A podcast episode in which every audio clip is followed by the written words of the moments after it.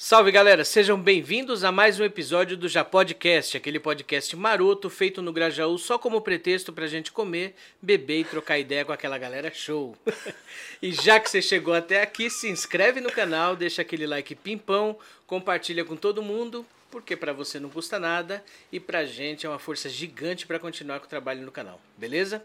E se você tá ouvindo a gente no Spotify e quiser ver a nossa beleza, vem pro YouTube, porque a gente é bonito. Essa é ótimo. né? Isso é ótimo. Tá bom. É isso aí. Roda a vinheta.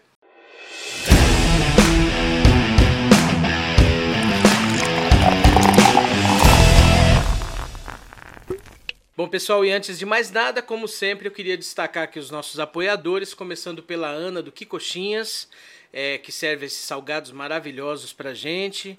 É, ela é fantástica na cozinha, embaçada, Ana é embaçada na cozinha. O que você quiser comer, ela faz. Eu quisiera Ela, tá, ela sofreu um acidente, tá, tá fora da ativa aí nesse momento, tá se recuperando, tá bem, a gente sabe que ela tá bem, e logo logo ela volta pra ativa, mas a gente continua, ela é uma parceira forte. Só tá tomando forças para vir mais forte ainda. Então vamos aprovar isso quando eu volte, aqui. É mano. isso aí. Abraço, Anne. Começa a pedir lá, hein, pessoal. Tá aqui o arroba dela. É só começar a pedir, que tá uma, é uma delícia. Beleza? Outro apoiador que a gente quer destacar é o pessoal da Tecno Studio aqui do Jardim Rimberg, Hélio, Rafa. É, esses caras eles mexem com tecnologia. Você tem uma maquininha cansada na sua casa que você quer jogar ela pela janela, tacar fogo, ir nas casas Bahia comprar outra em 72 vezes.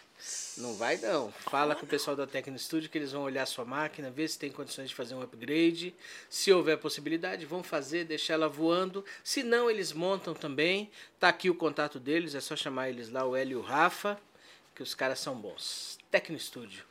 Outro apoiador que a gente quer destacar, esse eu tenho que ler, que ele faz um monte de coisa aí. Isso é ótimo. ESX2 Contabilidade do nosso irmão Ed Serafim. Abraço, Ed. É, é uma contabilidade, eles lá eles fazem abertura de microempresa, MEI, ME, limitada, são especialistas em Simples Nacional, assessoria contábil e fiscal, mexem com imposto de renda. Quando você for declarar seu imposto de renda, procura o Ed lá, que tá aqui o contato dele, ó. O Ed Muito é o cara. importante. Eu estou chegando no Brasil e o primeiro que eu vou contactar com eles é que eu preciso MEI. Então, por favor, Pronto. fica contato. Já fica na arrumou. dica. É fica aí. na dica. Vamos brindar. A gente brinda de novo. Mano. E... ESX2 Contabilidade. Abraço, Ed. E o nosso convidado de hoje, ele é intérprete, compositor, é, cantor, é, viajante E curioso. e curioso. Muito. Stephen Gaite. Sabe? A primeira vez que eu falei meu nome para espanhol, eu pegou assim. Eu me sinto muito contente por isso. Ótimo. Seja bem-vindo, meu irmão. Muito obrigado, querido Sandro. Mano, eu conheci esse senhor uma das maiores reuniões do pessoal mais influente de Grajaú. Sabe o que é isso? E o primeiro que ele faz, eu quero com- fazer com você um podcast. Mano, me senti more honra. Muito obrigado por A me é convidar, nossa, cara. é. Mano, muito obrigado, realmente. Eu já era seu fã, já te seguia. Nossa! deixa, fiquei vermelhinho. Deixa. E já pode? Já pode.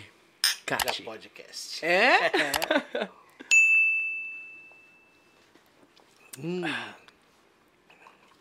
Heineken, auspiciador oficial. Boa, gostei. Esperamos isso. Repete, repete, repete. Heineken, auspiciador oficial. Gostei. É isso. Bora bater papo? Mano, eu estou pronto para isso. Para charlar, conversar. É, de qualquer jeito, a gente já aqui já tem como uma hora e tanto conversando e conversando. E, mano, não fica cansativo os temas. Sempre tem algo novo. É ótimo, Isso aí, mano. isso é ótimo. Isso é ótimo. O que não falta é coisa pra conversar. Sempre. É, a gente fala aqui que a gente foi vacinado com agulha de vitrola. Que isso? Vitrola toca disco. Compreendi a referência. Ótimo. É ótimo, mano. Saúde. É isso. Bom, a gente começa aqui do começo. né? Perfeito. E aí, pra- pra situar o pessoal, você você é um cara que tem aí uma infância dividida em vários lugares, né? Você Sim. Nasce, nasceu no Japão, vive- cresceu na Bolívia. Sim. E, e aí a gente recorre normalmente à infância das pessoas aqui porque é um momento de, de muito afetivo, né? Compreendo. De memória muito boa, né? E Sim. de memórias normalmente agradáveis, né? Nem sempre, mas às vezes a Sim. grande maioria é. A infância é o nosso momento de, talvez, de... de, de Mais bonito, mais seguro. Isso, exatamente. Sim. Isso, segurança. Aí você matou. Você Sim. foi, foi cirúrgico, né? É isso. E aí a gente começa falando disso para a gente ter aí uma, uma conexão com as pessoas que estão assistindo, porque as pessoas vão lembrar, daí, pô, eu também tive isso na infância. Como foi sua infância? Me conta aí um pouquinho da sua, Mano, da sua vivência aí. O que, que esses caminhos te ensinaram? Ensinança. Justamente eu falei pra ele algo. Aprender dói pra caralho. Eu aprendi muito na minha vida. Pra bem e pra ruim. Porque as feridas sempre vão estar aí. Sempre. Só depende de você como pegar elas. Eu já fui estuprado, raptado, morei em um orfanato, filho de filhos de pessoas imigrantes com menos de 5 anos. Meu Deus. Mano, Isso tudo no Japão. No Japão. Caramba. Minha primeira lembrança que eu tenho, resulta que eu não saía, mas tinha entre 2 a 3 anos. Eu não sabia a minha idade. A primeira lembrança que eu tenho é meu pai batendo na minha mãe. Meu Deus. A primeira que eu tenho. A segunda é viajando pra praia com música. Música. Sempre foi minha escapatória. Sempre. Eu notei, eu vim a descobrir isso agora aqui no Brasil, há pouco tempo. Que eu escuto música para deixar de pensar nos problemas, sem me dar conta, porque eu posso estar muito chateado por algo e vou começar a ouvir música e vou deixar de pensar em sentimento e vou começar a cantar e curtir. Eu não sabia que era minha escapatória, mas realmente foi minha vida toda minha escapatória, sabe? Então, uma infância pouco normal. Eh, meus pais são imigrantes lá. Meus pais têm outros nomes. Eh, meu pai sigue morando na, na Japão. E acho que não posso falar seu nome por temas legais, porque talvez o governo de Japão veja isso, porque a gente é muito famoso. Mas, mano, eu era legal, não conseguia estudar direito. Eu tive minhas primeiras documentações até meus 7, 8 anos, já depois de morar 3 anos na Bolívia. Em, quando vim de Japão, eu nasci lá, até meus 5 anos fiquei lá. Depois vim para Bolívia, passei por 6, 7 países mais. Em Bolívia, minha mãe era mulher solteira, que tinha que se fazer esse cargo de duas crianças. Ela tinha 15 anos quando me tuvo a mim e 19 para minha segunda irmã. 15 e 19. É. Caramba. Chegamos com, quando ela tinha 21 anos para Bolívia e tudo que ela tinha estudado em Bolívia, eh, perdão, em Japão, não validava porque tinha outro nome em Japão. Então não conseguiu validar e tudo que estudou lá era para nada. Então tuve que chegar para cá, tentar fazer escola de novo. É é assim, o conhecimento, ele nunca é perdido, Claro. né? Mas do ponto de vista oficial, de documentação... não tem o papel? Não tinha val- valor nenhum. Nada. Teve que começar do zero. É. E, e antes de chegar na Bolívia, você passou, você, você saiu do Japão, passou por quais países?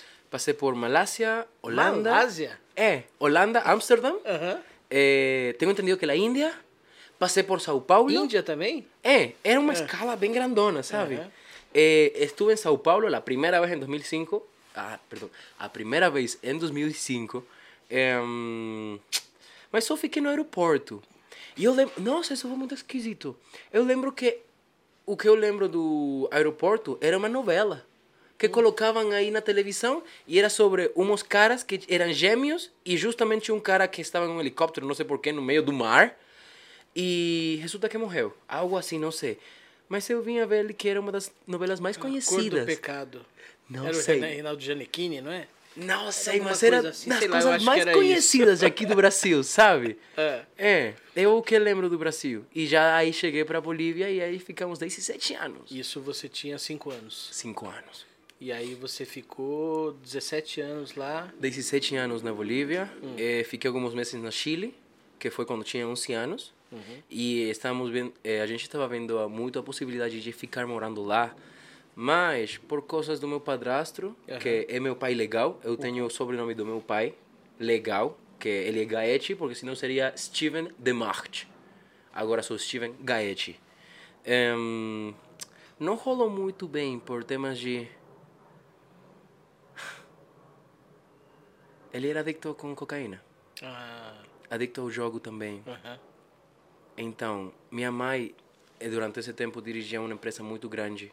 Ela começou de zero, sabe? Ela me ensinou que realmente se eu tenho que dormir na rua, vai acontecer e vai acontecer, não tem problema. É só um passo para ir para onde você vai, não é você ficar lá. Sim, sim. Então, minha mãe chegou sem nada e agora, por exemplo, está se, to- se topando com os maiores cabeças do governo da Bolívia. Minha Que mãe é uma legal. mulher muito foda, mano. E por isso eu vejo muito factível isso de que a gente escolhe o que quer ser realmente. Fantástico. e ela hoje, ela faz o que lá? Ela trabalha no... no- Tá, ela é a presidenta de todas as pequenas e medianas empresas de Bolívia. Está dentro com. Acho que estava na Secretaria dos Deputados. Ela é diretora dos cuidados paliativos do único hospital oncológico da Bolívia. Mano. Minha mãe é minha. saúde. Puta, é mano. sua, é sua ídola. ídola. Durante muito tempo não foi, sabe? Não. Eu conheci ela. Cara, eu tenho 23 anos. Eu É. cumpri 23 anos há menos de um mês. Oh, parabéns. Há um mês, 3 de agosto, eu cumpri o 3 de julho. Oh, parabéns. Há um mês eu cumpri 23. e recém estou começando a me conhecer e a tentar saber como tenho que manejar, mexer minhas emoções. Como não ficar chato por qualquer estupidez, como não reagir ruim. Mas quando minha mãe tinha 23, eu já tinha 20, eu já tinha 8 anos. Uhum. E minha mãe, durante esse tempo, era uma mulher muito agressiva. Muito. Tanto que, cara, me falava, por exemplo, ela ia me bater porque eu cometi um erro. E era, tá, você vai procurar o pau com que eu vou te bater. Se era um pau muito, muito fraquinho, me dava até estourar ele, agora vai procurar o pau de verdade. É. Mano, Sério? era... é Não era muito cruel, bom. né? É- Não é uma... Não é uma lembrança boa, né? Não é normal. Sim. Mas, por exemplo, quando eu fiz a vida militar... Mano, eu fui militar um ano. Você foi militar? É. E, por exemplo, aí, quando me batiam os oficiais, ah, minha mãe bate mais forte. E eu era relaxado da vida lá, mano. Eu não sofri no quartel. Eu estava. É, eu tô rindo porque você tá rindo. é, não, realmente posso não é- rir. é. Realmente posso rir. Porque compreendo que a gente tudo fala isso... assim, eu tô rindo, mas é com respeito. Ah, não, não, não, relaxa. Isso me preparou para a vida de um jeito que poucas pessoas têm, não sei se é a dicha, o, a vantagem, mas coisas que usualmente as pessoas acham muito ruim, para mim, é, ah, coisas piores já aconteceram para mim. E eu só vou, sabe? É, pelo menos esse é o meu pensamento. Aham. As pessoas, minha namorada, ela acha que eu sou muito masoquista, que eu tenho severos problemas sobre isso, porque eu tolero muitas coisas que não deveria tolerar.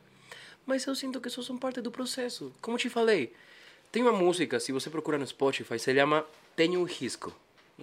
Se supõe que ela fala de amor.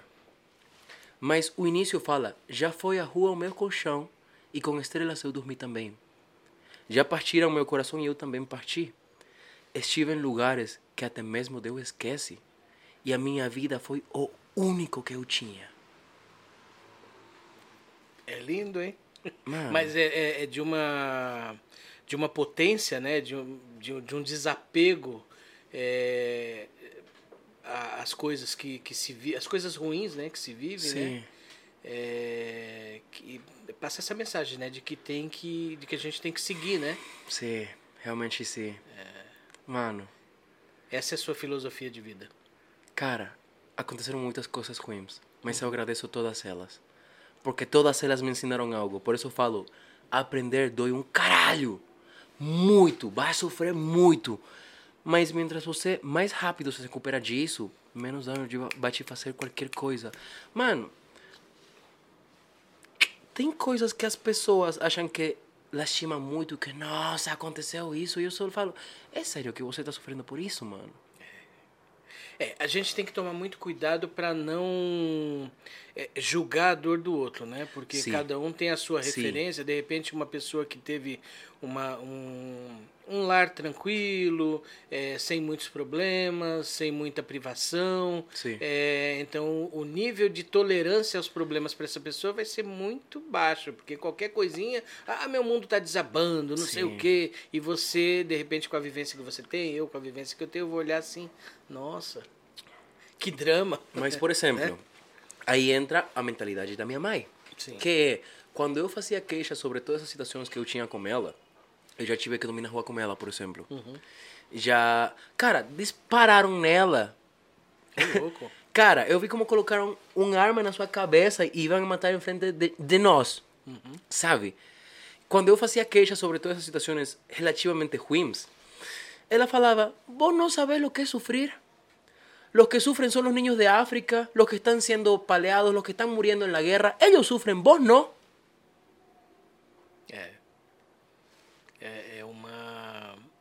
Ela te colocou um, um nível de referência ali, né, pra você. Então, é, pra mim isso não entender. era dor. Sim. sabe? Então, até agora, obrigado a isso, não vou falar que não. Não, não posso falar que sofri em todo esse momento. Eu agora venho a ver que foram coisas ruins. Quando eu era criança, era o que era, e é só isso. Era uma nova situação feia, mas era só uma nova situação a se tolerar. Mas era só até aí. Agora que eu venho sacar contas de tudo o que seria mais normal, e quando conheço a média de tudo o pessoal aqui, por exemplo, no Brasil, em Bolívia, Chile, onde seja, eu não passei por coisa normal. Mas para mim, em esse momento era só isso, sabe?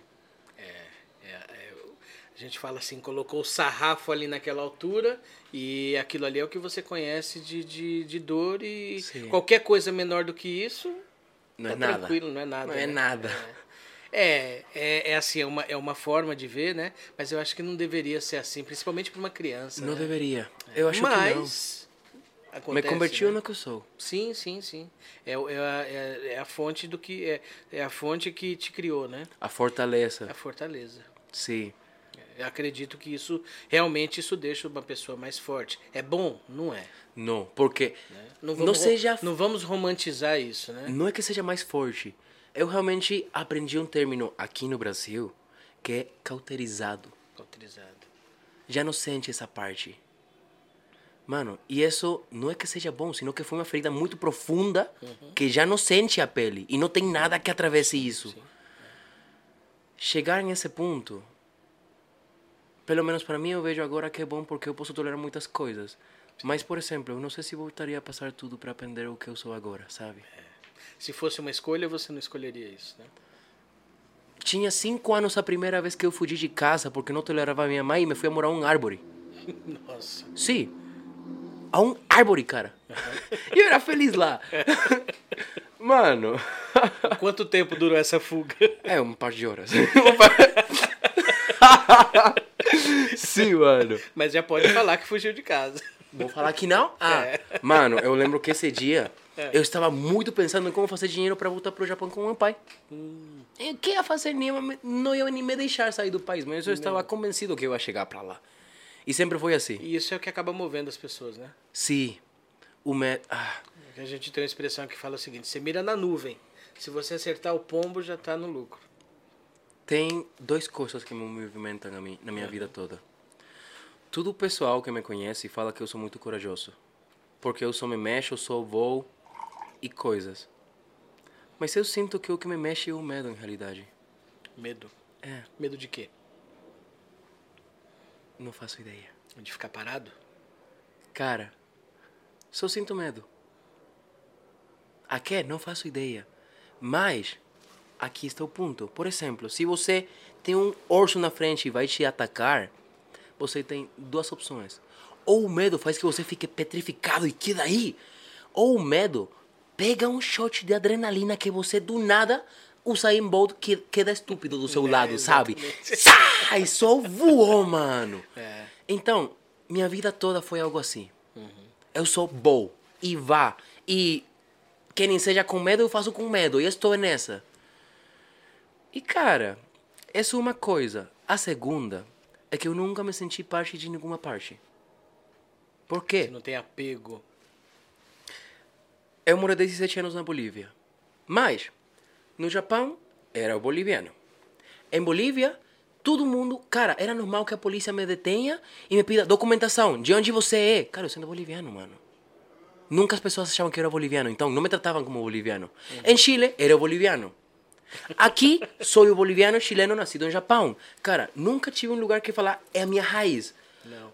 Sócrates fala: Ninguém tenta fugir da sua casa, exceto se sua casa é a boca do lobo. Verdade. Isso é verdade, ó. Sabedorias Antigas. Stephen. Não, antigas, mano. Eu estou aprendendo ainda. Realmente não sei se a sabedoria que eu tenho seja minha. Eu Sim, vou sim, aprendendo sim. sobre coisas de pessoas que A falam. partir do momento que você se, se, se apoderou dela, é sua. É, não vou e, falar. e, e aí acaba sendo uma obrigação você transmitir, né? Sim, isso. realmente sim. É tentar isso. É, é, é fantástico.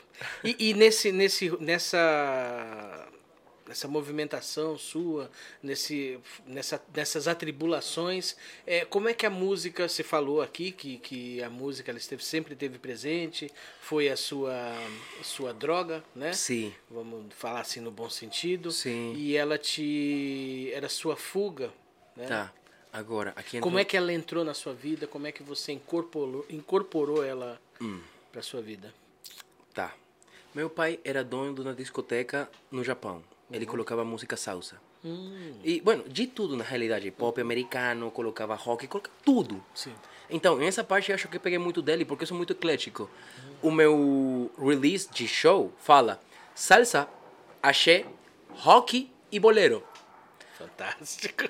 Cara, Parece as isso. minhas playlists. Aham. É. Então, meu pai, todas as manhãs, eu- ele, como era com disco nesse tempo, ele tinha que arrumar os discos. E para saber qual era qual, ele colocava a música. Então, o dia tudo a gente tinha música e de tudo. Cara, a gente estava escutando, por exemplo, um axé e a seguinte música era Backstreet Boys. E depois colocavam ACDC e depois estava escutando música muito devagar em espanhol, sabe? Então, É. se expandiu muito. Quando eu tinha 6, 7 anos, eu queria começar a tocar violão. Já não morava com meu pai, já morava só com a minha mãe. Aham. Ela nunca me deixou. Nunca. Eu pedi, mãe, eu quero tocar violão. Não, você vai se virar bêbado. Porque isso eu não sei nunca o que aconteceu. Porque minha mãe fala que meu pai era muito bêbado e fa- aconteciam coisas. Mas eu tive há como duas semanas uma conversa muito profunda com meu pai, por primeira vez. E perguntei sobre todas essas coisas. Me pareceu um- meu pai um cavalheiro total. Porque ele me falou, tá, você lembra umas coisas? Por exemplo, em essa parte, a minha primeira lembrança é meu pai batendo na minha mãe. Mas eu não lembro que minha mãe estava batendo nele primeiro. Então, aí meio complicado. E ele me falou: Você acredita isso? Eu vou te pedir que não acredite isso. Não é o que aconteceu. Mas por respeito à tua mãe, não posso te contar o que aconteceu. Então, acredite no que quiser. Mas por favor, acredite no que te falo também. É uma história aí, no mínimo, pra se tentar se entender, né? É, então, em essa parte eu não sei muito o que aconteceu. Mas, por exemplo, minha mãe falava que meu pai era bêbado e voltava muito mal. Então, essa parte ela não me deixou justamente talvez por medo que eu me vire isso. Sim. E não me É- deixou é- nunca. É justo. É. Então, eu queria tocar violão e eu, justamente por ter bastante tipos de referências musicais, eu me di conta que eu tenho uma vantagem.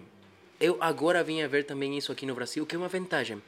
Porque eu achava que era muito normal. Tudo que eu sei, segundo para mim, é óbvio. E não tem jeito que todo mundo não saiba isso. E resulta que não é assim. Lógico que não. Resulta que eu desde muito criança, eu já criava melodias. Eu escrevia. Eu só pensava um tom e eu sabia como tinha que ir por todo lado sem errar nenhuma desafinação. Ouvido absoluto. Não sei se oi- ouvido absoluto é, por exemplo, eu toco eu sei que nota é essa em que oitava. Esse é ouvido absoluto. Mas eu não desafinava nunca. Entendi. Essa é uma coisa. E eu já criava melodias, eu gostava, escrevia, só que não tinha música para falar, tá? Assim se desenha essa melodia. Com Ah, Daisy Então você nunca, nunca teve a oportunidade de, de, de, de ingressar numa escola de música? tudo que eu sei, tudo Foi que eu sei no YouTube. Aí comecei a estudar teoria musical muito profundo, triadas, tétradas. Chegou no ponto que professores de música em Bolívia vinham a perguntar coisas para mim. Ô, louco. A primeira vez que eu peguei um violão na minha vida, sem saber nada para aprender, eu tinha 18. Eu tenho 23, já assinei com uma produtora, tenho mais de 200 músicas escritas. Caramba. E Mano. você não sabia desse talento? Talento é uma palavra, pelo menos para mim, sabe? Aham. eu não sinto ser merecedor dessa palavra. O que eu quê? faço. Talvez me deixaram a vara muito alta e eu. Cara, até me custa dizer essa palavra. Sim. Realmente é meio complicado. Mas falemos vantagem. Não aproveitava ela. E. Então vamos fazer o seguinte? Mostra pra gente aí. aí deixa o público decidir se é talento ou se não é. Tá. Vou tocar uma agora. É. Nossa, mano, essa música é ótima. Saúde. Querido Heineken, vai agora nos auspiciar rápido. Obrigado. Patrocina nós, Heineken. Patrocina, patrocina, patrocina.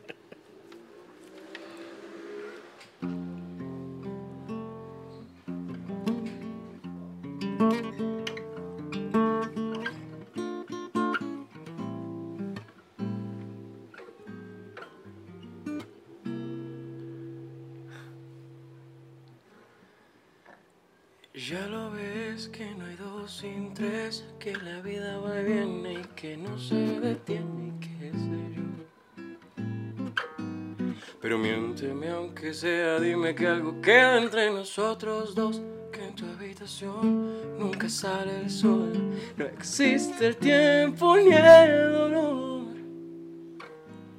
Llame si quieres a perder a ningún destino y sin ningún porqué.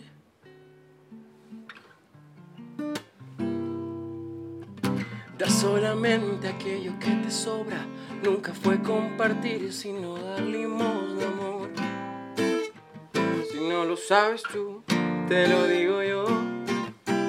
Después de la tormenta siempre llega la calma, pero sé que después de ti, después de ti no hay nada. ¿Para qué me curaste cuando estaba herido? Hoy me dejas de nuevo el corazón partió. ¿Y quién me va a entregar sus emociones? ¿Quién me va a pedir que nunca la abandone? ¿Quién me tapará esta noche si hace frío? ¿Quién me va a curar el corazón partido? ¿Quién llenará de primaveras este enero? Y bajará la luna para que juguemos. Dime si tú te vas, dime cariño mío. ¿Quién me va a curar el corazón partido? No, no, no,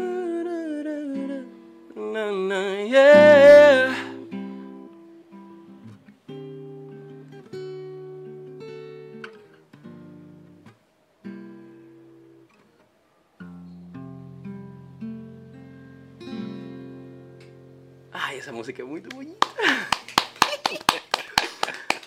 Ele é um Essa grande. música é linda, é linda. É um grande escritor. Alejandro Sanz. Meu primo. Não, não, não, não. Eu sempre chego aqui falando, é meu primo, quem seja. Cara, me falam, Pablo Escobar, meu primo. E tem outras pessoas que acreditam, mano. Eu estou zoando com você, mano.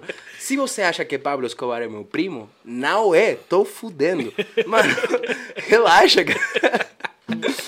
Ai, mano. É muito chistoso. É muito chistoso. Chistoso, chistoso. Mano. Muito cara. É, você pode chamar do que você quiser, eu chamo de talento. Mano, é ventana. Obrigado. É, Obrigado. Muito, nossa, fantástico. Muito É, obrigado. É lindo de ver você cantando, cara. É coisa. É, é- emocionante. Emocionante. Porque você, você é assim, é, é- você, é uma introspecção, né? Eu me... Mano, eu Você- gosto de me você- conectar realmente, sabe? Você entra dentro de você, se desliga do mundo e simplesmente sente. Em esse momento não existe nada. É não existe você nada, mano. Que eu podia pular aqui, podia dançar aqui, que você não ia nem ver. É, durante muito tempo isso foi uma desvantagem também. Por quê? Porque, cara, eu. Se supõe que se eu estou fazendo música, também tenho que transmitir isso para as pessoas. E se eu estou só aqui no meu cantinho, por exemplo, agora já estou começando a me soltar e, por exemplo, já olho mais para a câmera, olho para as pessoas, que mexo a mão e como que faço movimento. Antes era só assim. E era assim, e cantava assim, e que me vai entregar suas emoções. Ah, tá aí, é, aí você tá aí é mais timidez do que qualquer outra coisa, né? Mas isso é uma desvantagem Mas muito. do- da forma que você fez aqui, pelo amor de Deus, aí não, aí você levou a gente pra dentro de você. É. Saúde, mano. Saúde. Nossa, obrigado. Obrigado. E aí você começou a aprender de forma autodidata. é, Tudo o que eu aprendi foi por, pelo YouTube, mano. aham. Depois, agora, como eu te falei no início, curioso. Sempre me considerei muito curioso. Então, eu via as formas dos acordes e falava: quem foi o desgraça que falou que essa forma assim esquisita é essa nota? De onde vem isso? E aí me levou a outro nível, que foi descobrir as triadas, que é a formação de acorde, que são três notas que formam não sei o quê. E havia acordes que sonavam muito esquisitos e muito doces, outros sonavam tristes. E resulta que descobri as emoções por las tétradas. E uma coisa leva para outra e a aprendizagem é um Mientras você mais aprende, mais burro se sente, cara. Na real. Por quê? Por quê? Por quê? Porque vê que realmente é muito mais amplo do que você acha. Sim. É muito, cara. A música. Eu não tenho um nível ainda bom, sabe? Mas, por exemplo, aqui em Brasil foi que comecei a descobrir muitas coisas e realmente a valorizar um pouco mais o que é este ser de aqui, tá? E nessa parte eu achava que o que eu fazia todo mundo sabia. Mas resulta que não todo mundo sabe que é uma triada. Que para mim se supõe que é basiquíssimo. Que você não pode fazer música sem saber isso. Para mim é assim. Mas resulta que tem um monte de pessoas que fazem isso. Sabe? E que mexem muito bem na música. Não significa que por não fazer isso não faça bem. É, é, vamos lá, tem, de repente tem gente re- replicando a música, até é, enfeitando ali um Sim. pouquinho, tendo um, um bom desempenho. É, São pessoas talentosas Sim. que não tiveram uma formação nesse nível e então ela aca- aca- acaba que a execução da, da, da- do que ela está fazendo ali, ela acaba ficando um pouco limitada. Também, Né? porque o conhecimento justamente te expande tudo isso. Exatamente, é. Porque, por exemplo, não é o mesmo que eu termine uma música em. Que nem seja mínimo, cara. Em um Dó maior, ou que eu termine uma música em Dó mag, mag 9, com uma sétima maior, para que sone bem docinho. Escuta, a diferença é mínima. A casa em sosteudo, tá? Se eu faço isso, é uma coisa. Eu faço aqui, é outra. Igual é Dó. Sim. Mas sona muito. Traz essa paz. Aí onde vem as tétradas e com as suas emoções. Cada uma tem uma coisinha. E quando você começa a descobrir essas coisas, é justamente quando você começa a fazer que as pessoas sintam sua música. Porque as matemáticas da, dos acordes fazem isso. Elas têm o poder, né? Sim. Senão, senão música não é o que é, né? É, resulta que justamente de aí vem eh, as tétradas. Antes só tinham os cantos gregorianos, que era por quintas. Então, era só para igreja e só dois coisinhas. Era, por exemplo, eh, tan, tan, e só se misturavam essas dois, tan, tan, e tá. Mas a tônica e quinta só não geram emoção nenhuma. Aí é quando entra a terça no meio, que faz que seja um acorde maior ou menor, e já gera uma tensão. Se coloca outras, de acordo com a tonalidade em que você esteja, já gera um monte de emoções muito distintas e você tem uma gama muito ampla. E, por exemplo, aí é onde entra meu problema. Eu não sei mexer com as emoções das pessoas como quero. Eu posso gerar coisas, mas para isso me falta muito ainda. Mas ainda assim, eu estou em um nível que se você nunca estudou música, não é que não vai se comparar comigo, mas realmente em conhecimento e possibilidades é muito mais amplo que eu posso fazer. E eu não achava isso. Eu me menospre... sempre estou me menosprezando. Sempre. Mas é, você não. Eu, eu, eu costumo dizer o seguinte, que o artista, o artista em geral, o ser humano em geral, ele, ele não tá. Eu não sei se é uma coisa cultural de determinadas regiões, por exemplo, nossa aqui do Brasil, Sim. ou América Latina, não sei. É, mas as pessoas, ela, a grande maioria das pessoas não estão preparadas para receber elogios. Elas não são, não, não ficam confortáveis com elogio. E isso não deveria ser assim, né? Uau. Pelo menos eu sou uma dessas pessoas.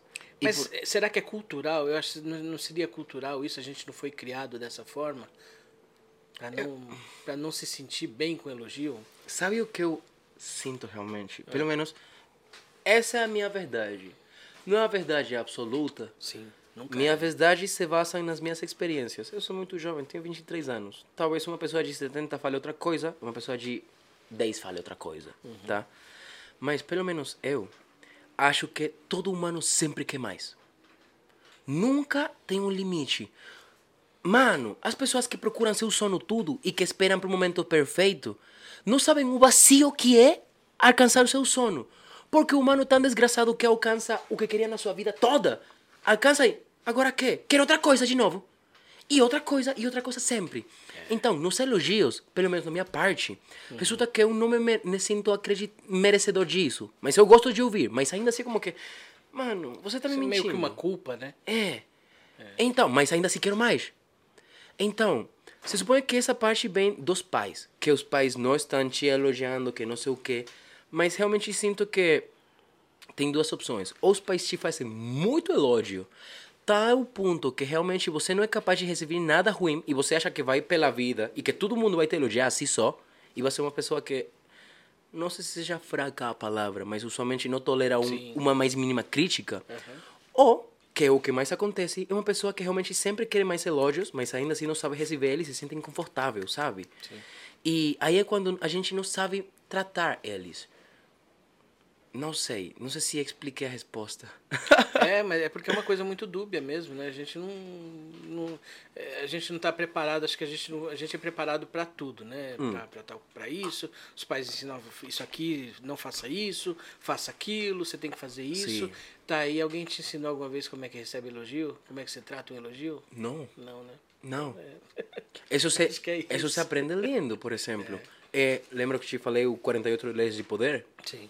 Uma das leis de poder é sempre receber com agradecimento um presente ou elogio. Você não sabe como receber, só fale obrigado. É.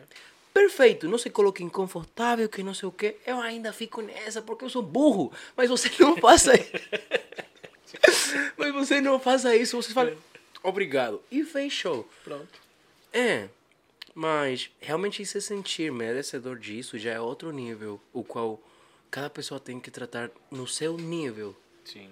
Porque, por exemplo, eu não me sinto merecedor dos elogios que as pessoas fazem para mim, porque me falam: você é grande, você é ótimo, você vai ser famoso mundialmente, você já é grande, vai. Mas meu objetivo de vida é fazer que o nome de Michael Jackson pareça pequeno comparado com o meu. Para chegar a isso, que nível eu tenho que ter? É, amigão. Então, por isso eu não me sinto merecedor. Mas essa é a minha verdade. Sim. Outras pessoas talvez se sintam mais confortável com coisas pequenas. Isso não é ruim. É, é o que Sim, eles querem. sim, sim. E pode que se você chegar a esse nível, já se senta, acredita, merecedor disso, sabe? Aí isso que você falou tem dois. A gente entende, eu, tô entendendo exatamente o que você tá falando. né? Não, é, não é presunção, não é, né? Não Uhum. é arrogância, mas é tipo assim. é, aí tem dois lados. Sim. Se você não conseguir chegar lá, você pode simplesmente ser extremamente feliz por ter chegado em algum algum pedaço desse caminho, né, em algum lugar desse Uhum. Sim. caminho entre ser maior do que o Michael Jackson e maior do que você é hoje, Sim. né? Qualquer é, qualquer caminho que você alcançar nesse qualquer graduação que você alcançar nesse caminho, Sim. ela pode te fazer muito feliz porque você conquistou, Aham. né? Ou você pode morrer frustrado muito porque triste. não. Então tem que, tem que se ter muito cuidado com É muito muita difícil. sanidade, muita maturidade para ter isso como uma referência, né? Mas eu entendi perfeitamente o que você Por falou exemplo, e concordo plenamente. Em essa parte, eh, em Bolívia, pelo menos, as Uhum. pessoas me acham muito egocêntrico.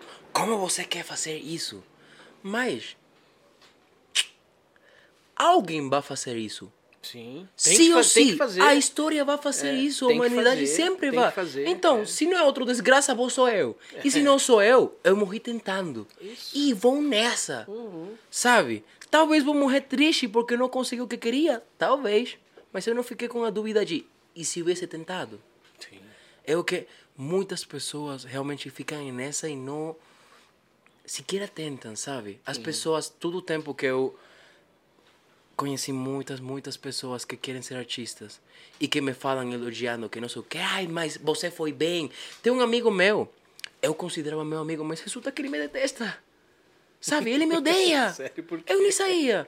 Porque resulta que ele fala, não, que você sempre teve uma vida sencilla e fácil. E que você chegou para São Paulo e já tem um contato com uma produtora e para você foi tudo fácil. Cara, eu fui atrás de tudo e eu tentei e funcionou.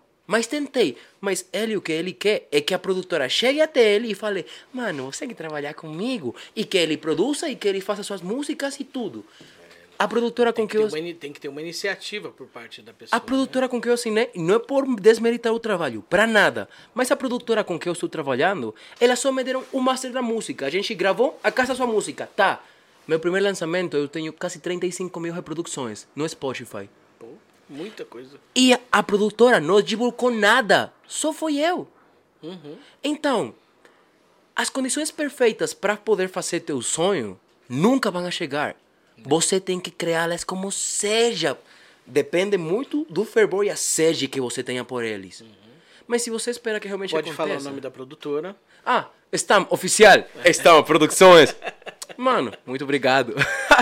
E aí eu, eu pedi pra você falar justamente pelo seguinte, porque a Stam, ela tá aqui no, no- aqui no Grajaú. é, Grajaú. Então, de repente, você, as pessoas elas sonham com, ah, para eu ser famoso, para eu ter hype, eu vou ter que produzir com, sei lá, com o cara mais top aí, e de repente aqui você tem qualidade do lado de onde você mora Sim. e você não tá buscando isso. Sim. Sabe o que vem aí? Aí uma coisa. É uma dica do mundo musical. Se você quer pegar ela, pega. Se você não quer, tanto faz.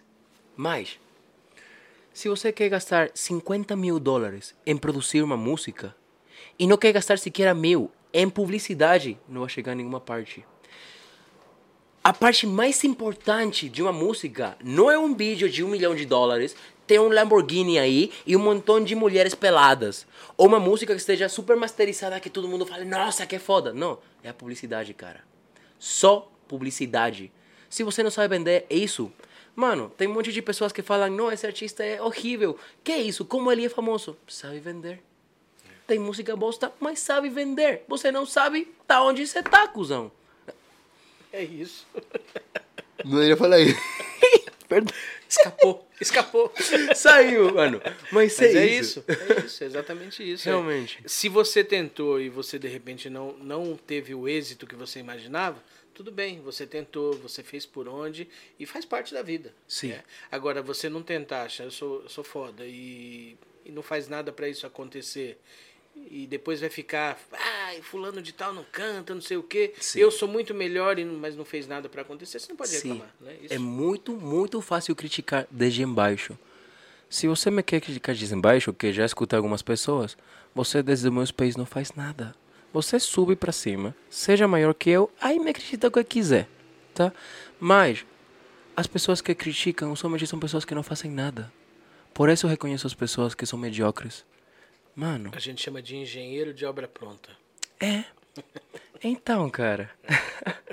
Mano, estou saindo mo... ódio. Porque, mano, o ódio para as pessoas que estão progressando é muito grande. É muito grande. Tem uma menina em Bolívia que ela é uma menina da periferia, da periferia, da periferia. Sabe? De lá onde tem só 5 mil pessoas e as, casas, as casas são feitas de barro. Mas ela começou a fazer TikTok. E começou a gostar. E já tem quase 7 milhões de, de seguidores no TikTok. Só isso? É. 7 milhões? É. E resulta que a menina fez um comentário de. Pra fazer publicidade no meu TikTok são mil dólares. Cara, eu acho muito justo. Porque ela, pra poder fazer tudo isso, tive que construir durante muitos anos. Mas o TikToker que faz um vídeo a cada cinco anos é justamente o que fala como ela pode se achar. Como pode fazer isso? Não é possível. Cara, você faça 30 vídeos por dia e vai saber o difícil que é. Você olha esse podcast, não são somente uma ou duas horas para gravar. Não.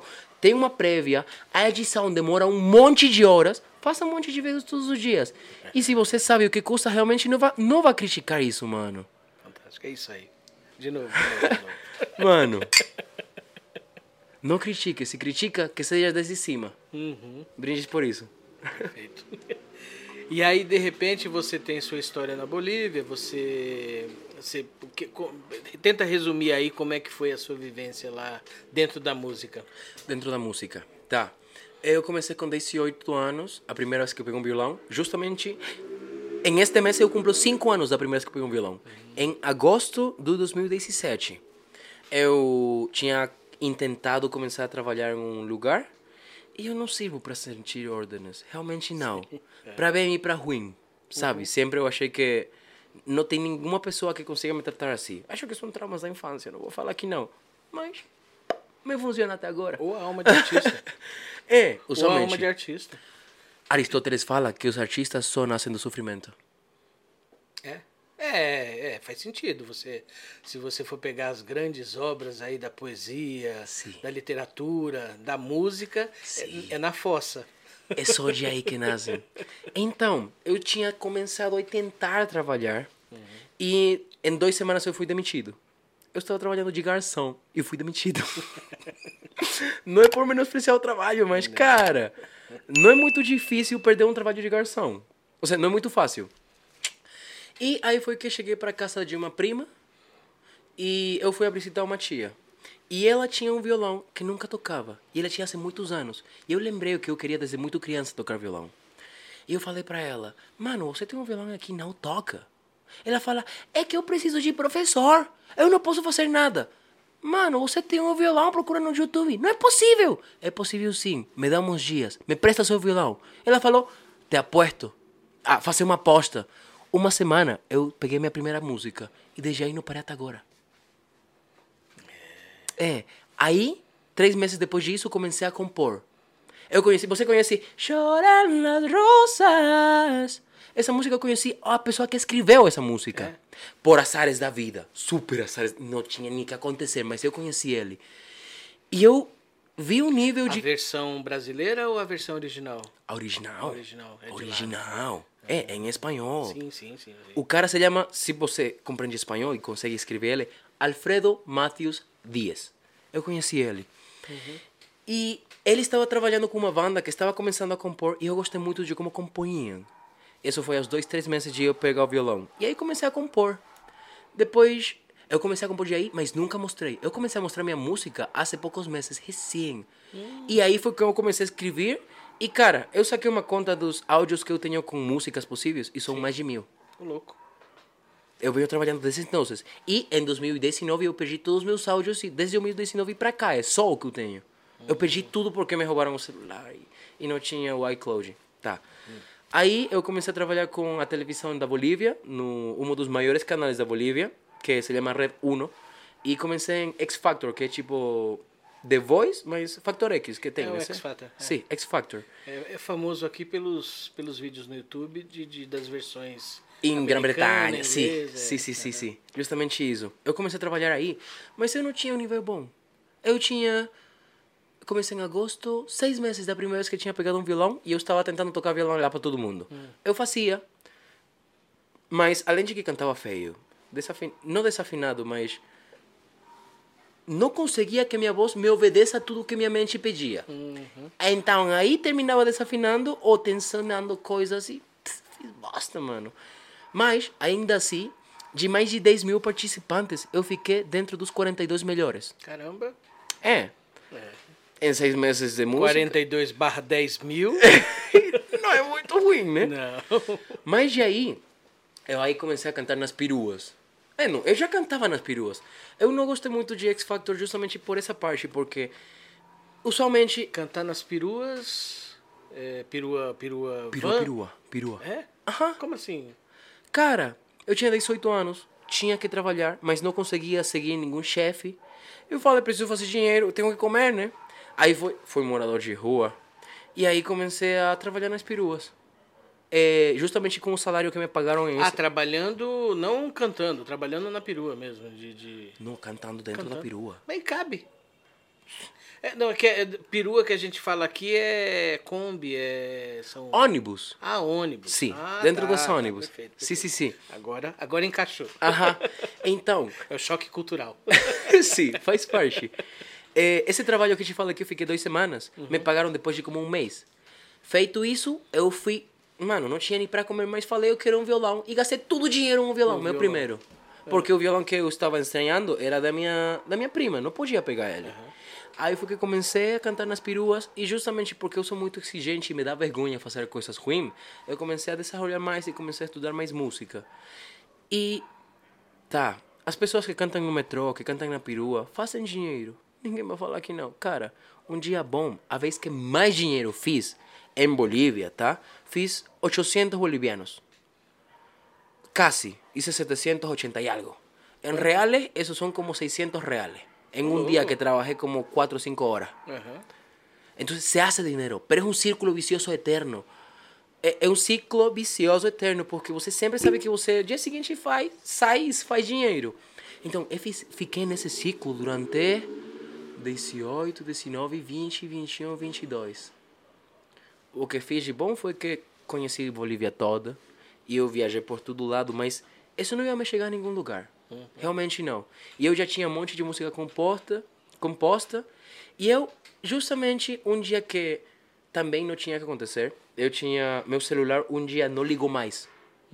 Cara, não ligou meu celular. Então, eu cheguei pra. Tem cerveja aí? Tem um pouquinho. Tá. Sim. Eu cheguei pro técnico e me falaram: seu celular vai ficar três dias aqui.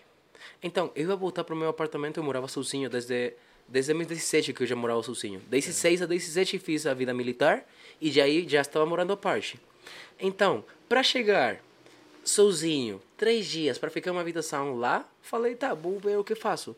E saindo na praça principal da Santa Cruz de la Sierra, conheci dois amigos que são parte e fundadores do movimento Hoje Latinoamérica. Hoje Latinoamérica. Que justamente você conhece a Michelle com isso, né? Sim. Então, eles estavam começando tudo e o projeto ainda não tinha sido inaugurado. Eu fui para a inauguração, eu cantei lá com eles. Depois a gente fez a primeira viagem com Hoje Latinoamérica e a gente foi também parte de tudo isso. E falaram, tá, você tem música própria? O requisito de hoje, você não faz música de outras pessoas. Sim. É música autoral. Então, aí eu comecei a mostrar minha música. E aí foi com, onde comecei a achar que realmente pode ser bom e que posso conectar com a minha própria música e não música de outras pessoas. E tá, aí me proporam, você vai para São Paulo. Eu tinha medo. Por quê? Um cara que eu conheci, falamos 40 minutos na praça principal da minha cidade. Ele não falava quase nada de espanhol. Ele vai tá? roubar meu rim. Cara, me fala, você quer ir pra São Paulo, lá tem casa, estúdio, tudo que você quiser, eu vou te recorrer da terminal e tudo. Eu, mano, em 40 minutos me faz essa proposta? Sério, cara? eu falei, nossa, mano, quanto valgo, né? Mas resulta que não, eram boas pessoas. Eri, Jatobá, se você está vendo isso, Elias, Erika, Andrea, todo mundo, mano, muito obrigado, porque não sei o que ia acontecer. Realmente, é. Antes disso, sabe por que a gente fez esse match? Justamente porque em 2019, eu 2018, es- 18 estive em X Factor. Em 2019, me ligam de The Voice México. A maior edição de The Voice do Latinoamérica, de fala hispana. Mas me falaram, você tem que vir pra cá. Você vem pra cá, a gente cobre transporte e a gente te mete cá, você tem onde chegar e você tem que vir a gravar o cast, que é o que vocês veem, de que o casting de que os juízes aprovam, os juízes, juízes, Juízes. juízes, os juízes, os juízes aprovam para você, em realidade já é uma pré-seleção de milhões de pessoas que tentaram inscrever. Então, eu já tinha sido selecionado nessa parte, mas tinha que ir a aprovar ainda. Mas para sacar visa, para ir para lá, justamente em dezembro me ligaram. Era muito custoso e eu cantava nas peruas. Como eu ia fazer isso? Mas falei, eu canto nas peruas, eu vou fazer isso. então, eu falei, tá, eu vou ir com minha mochila, como eu já tinha recorrido toda a Bolívia. Vou com minha mochila e só vou. Vou cruzar oito países, só cantando nas peruas, até chegar para o México e vou chegar para o casting e vou ser mundial. Chego para La Paz, a última cidade para já cruzar a fronteira. Dois dias depois, os primeiros cinco casos de coronavírus em Bolívia. Fecharam tudo, mano. É, eu tinha esquecido. Eu tava aqui, pô, o cara chegou no México. Mas aí eu esqueci, teve, teve a, a, a pandemia no meio do caminho. Mano, foi um golpe muito feio, porque eu tinha pressupuestado passar meu aniversário de 20 anos lá, já com tudo e realmente participando. Mas, coronavírus parou todo mundo, cara. Não rolou. Então, quando já o coronavírus mais ou menos desceu, eu falei, vou tentar de novo. Já não tenho uma vaga lá, mas o que eu vou fazer? Vou ir até a Europa. E lá vou tentar. De que jeito? O mesmo jeitão. Eu pensava chegar até Brasil, pegar um barco, pedir para o capitão trabalhar no seu barco e que ele me deixe em Europa. Que não me pague nada, mas só que me deixe lá. E eu só ia ser com meu violão e vejo o que eu faço lá. Procurar um The Voice ou X Factor e entrar. É isso que eu achei. E eu não sei porquê, Mas eu contei isso pro Eri, que é o, o fundador de, de hoje, um dos fundadores. Não sei porquê, eu nunca contava nada dessas coisas. Eu cantei música minha pra ele. Eu não sei porquê, dentro dos 40 minutos. Mas ele falou, nossa, ótimo, eu estou indo pra Europa em março. E eu tinha que ir em fevereiro. Então, as datas coincidiam muito. Eu falei, tá, mas eu não estou indo com boleto, eu estou indo deveria rolar, não sei como vai rolar. Nossa, eu também! Então, a gente já fez um match aí, sabe? Porque, mano, dois fudidos sonhando com pisar a Europa e conquistar o mundo, rola muito, cara. Rola, é. Rola muito. Eu match. É. Então, aí foi que já a gente falou sobre ir pra, pra São Paulo, que não sei o quê. Por quê? Desde Bolívia, só passagem de ida, só de ida para a Europa, não desce de 800 dólares. Quando aqui custa 300. Então, eu era chegar para a Europa e aqui ficar um par de meses, dois, três meses para fazer o dinheiro e eu vou para lá. Mas aqui já foi que assinei com a produtora com que eu trabalho, começamos a produzir, já temos cinco músicas no Spotify e já temos os pressupostados até. Nossa, até maio do seguinte ano. E a gente está em agosto. É, então, vai trazer o que você quiser. Só isso, mano. Nunca vai ter as condições perfeitas. Nunca. Você cria elas. Você faz caminho caminhando. Não tem outra. Se você quer fazer o trajeto que outras pessoas foram, você vai chegar no mesmo ponto que eles. Seja bom ou seja ruim. Mas você vai chegar a esse ponto. Se você quer realmente fazer algo, você tem que criar seu caminho. E usualmente isso gera muito problema. Usualmente você sofre muito. Se você não está disposto, é o que eu falo, a dormir na rua e perder tudo pelo que você acredita, você não vai chegar a nenhuma parte. Não significa que você tenha que perder tudo, mas usualmente as apostas são muito grandes e você tem que estar disposto a elas, sabe? Sim, mano. É isso. Tá vazio aqui, É, então, aqui tem um pouco, bem, bem, bem. Então faz favor, aí a gente abre outra Isso. lata. Aí tá bom. Agora sim? Agora sim. Agora já pode. Já pode cast. E você chegou no Brasil, primeira vez no Brasil. Primeira não, você tinha passado. É, é, primeira vez que já conheço mais o sistema, que fico aqui. E. Como foi. Peraí, deixa eu. Obrigado. é Sua. É, e como foi o, o choque cultural? O que, que você encontrou de, de diferença aqui? Ahn, O único choque que teve foi a língua. Mas foi as primeiras semanas, na real. Uhum. Em duas semanas eu já estava falando português. Pelo menos compreensível para falar. O primeiro que eu aprendi, eu cheguei para o Brasil sem falar nada. Exceto duas coisas. Obrigado e eu tenho fome. Mano, Você aprendeu essas duas coisas. Só aprendi Em isso. qualquer idioma. tá tudo bem. Foi isso a minha base. Mas é, é que nem em qualquer país. Eu cheguei, meu primeiro dia tentei cantar no metrô, não falava quase nada de português. É, lembro a primeira vez que eu subi no metrô, eu estava muito nervoso. Eu comecei a falar inglês, comecei a falar italiano, comecei a falar espanhol. Nenhuma pessoa me compreendia. O único que falei em português foi obrigado. E estive como 10 minutos falando, cara. Ou seja, mano, não rola. E depois disso, ah, um choque se podia falar, talvez, talvez foi muito necessário para eu não ver o Brasil como se fosse uau, tá? Porque usualmente em Bolívia as pessoas, você fala, sou brasileiro, e nossa, você é de Brasil? Puto Deus, é sério, mano. E tem assim, brasileiro, tudo é bom, tudo é foda, tudo é extremo, tudo é, é tudo é ótimo com brasileiro. Me parece muito esquisito chegar pra cá e que falem, o brasileiro só sofre. O brasileiro está sempre fudido, né? Mano, ninguém acha isso fora. Isso é muito esquisito. Uma coisa. A outra foi. ehm, Esqueci por completo, cara. Nossa, é que dois latas são o meu limite. Não. Então, o choque cultural que eu teve aqui. Mano, eu esqueci por completo realmente. Você estava falando de que quando você chegou aqui, você foi a língua, né, que você sabia, Aham. você só sabia falar, você aprendeu a falar é, obrigado e É. tenho fome. Então, realmente acho que o maior choque, talvez, talvez eu esqueci porque não seja muito importante. Aham. Faz parte. Mas o maior choque foi esse, de que as pessoas aqui você tem muito menospreciado. Muito. Sendo que fora, você por ser brasileiro já é foda. Só, não importa o que faça, sabe? Por exemplo, eh, tem produtores aqui que são nada. Não é por menospreciar, mas Sim, coloquemos em níveis. É nada. Mas não importa o teu nível. Se você chega para Bolívia e fala, sou produtor brasileiro, automaticamente. Ai, cara, não importa se você não tem ex- experiência. Você é melhor que o cara que ganhou os billboards desse ano do Brasil e de Bolívia. Só por falar eu sou brasileiro. Caramba, que coisa, hein? É muito como tem as pessoas lá, sabe? Pro brasileiro. E que as pessoas venham cá, não. É mais ou menos como a gente vê o americano aqui. Sim, realmente sim. É muito assim. Realmente. Isso não é bom, Mano, porque você acaba não, não valorizando o que é seu, né? sim. Mas isso, isso tem um mundo tudo. Realmente. Sim, sim, ninguém se valoriza, isso é triste. Mas me surpreendeu, porque não esperava isso do bra- pessoa brasileiro. Porque como eu te falo, em Bolívia, é brasileiro e...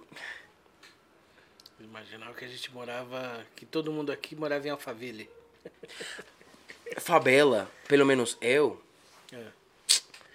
E posso falar que a maioria das pessoas que não conhecem Brasil, esse é o ponto, que não conhecem Brasil, acham que favela é só o que se vê no filme.